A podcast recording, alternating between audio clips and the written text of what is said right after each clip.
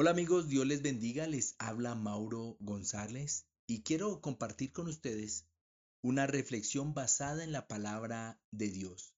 Leo para ustedes Efesios capítulo 5, verso 25 al 27.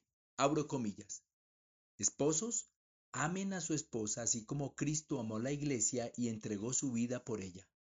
Cristo murió para hacer que la iglesia fuera declarada santa, purificándola con el lavamiento del agua y un pronunciamiento suyo, para presentársela a sí mismo como una novia llena de esplendor y belleza. Cristo murió para que la iglesia fuera pura, sin mancha ni arruga, ni nada semejante. Cierro comillas.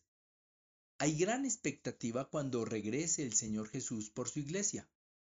¿Cuál será la iglesia que podrá verlo? ¿Qué iglesia verá el Señor?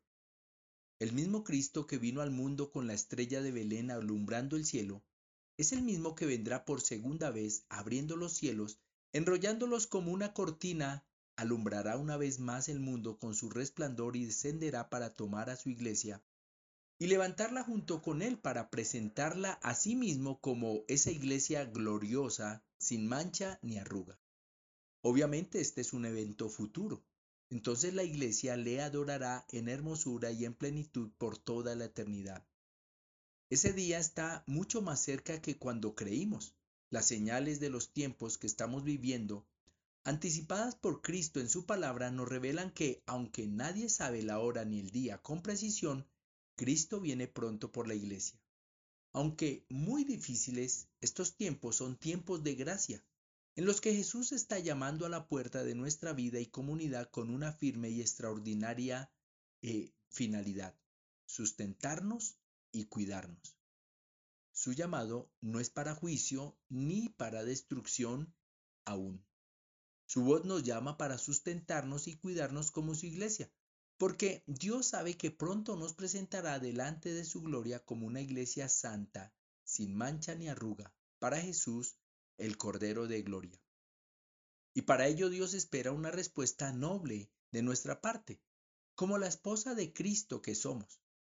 ¿Cómo le gustaría a un buen esposo que su esposa le respondiera ante la buena intención de cuidarla y sustentarla?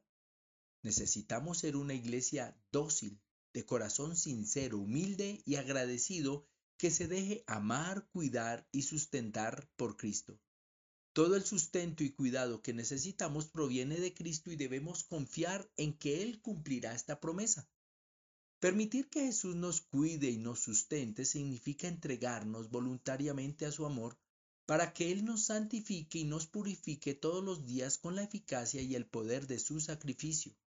En la cruz, Jesús venció con toda autoridad el pecado y a la muerte para purificar a su iglesia hasta el día de su regreso y así lo hará. Jesús es fiel en perdonarnos y limpiarnos por una sencilla razón, porque somos miembros de su cuerpo, de su carne y de sus huesos, y Cristo nos ama como parte de su propia carne, pero si despreciamos o tenemos en poco ese gran amor, entonces no seremos parte de la iglesia que estará con el Señor por la eternidad.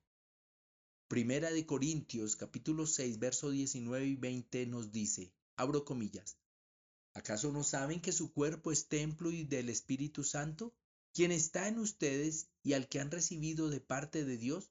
Ustedes no son sus propios dueños, fueron comprados por un precio, por tanto, honren con su cuerpo a Dios. Cierro comillas. El poder del Espíritu Santo está listo para limpiarnos de toda rebelión y de nuestra maldad por el gran amor que Cristo nos tiene. Pero debe existir una correspondencia de parte de la Iglesia ante el precioso amor de nuestro Salvador que nos llama para santificarnos y purificarnos cada día. Cuando nos reunimos como iglesia, aunque sea a distancia, debemos hacerlo con la voluntad bien dispuesta para honrar con nuestros cuerpos y con toda nuestra vida al Señor, porque le pertenecemos a Él y no a nosotros mismos. Por eso es importante que tú y yo, en estos tiempos tan difíciles, permanezcamos orando como una iglesia unida, bien cohesionada en Cristo, para no estar dispersos como ovejas sin rebaño o sin pastor. Queridos amigos, el regreso de Cristo está cerca. No sabemos cuántas generaciones más puedan transcurrir, pero sí sabemos que necesitamos unirnos como iglesia para corresponder al gran amor que Cristo nos tiene y entregarnos voluntariamente para ser purificados y santificados por su sangre cada día, para que Jesús nos cuide con todo su poder. ¿Qué iglesia verá al Señor cuando vuelva? Bendiciones.